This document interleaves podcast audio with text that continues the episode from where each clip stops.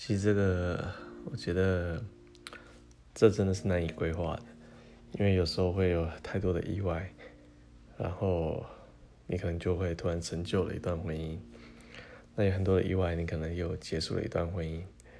那其实我就是有这样子的一段，有点像是被对方的父父母吧，父母就是。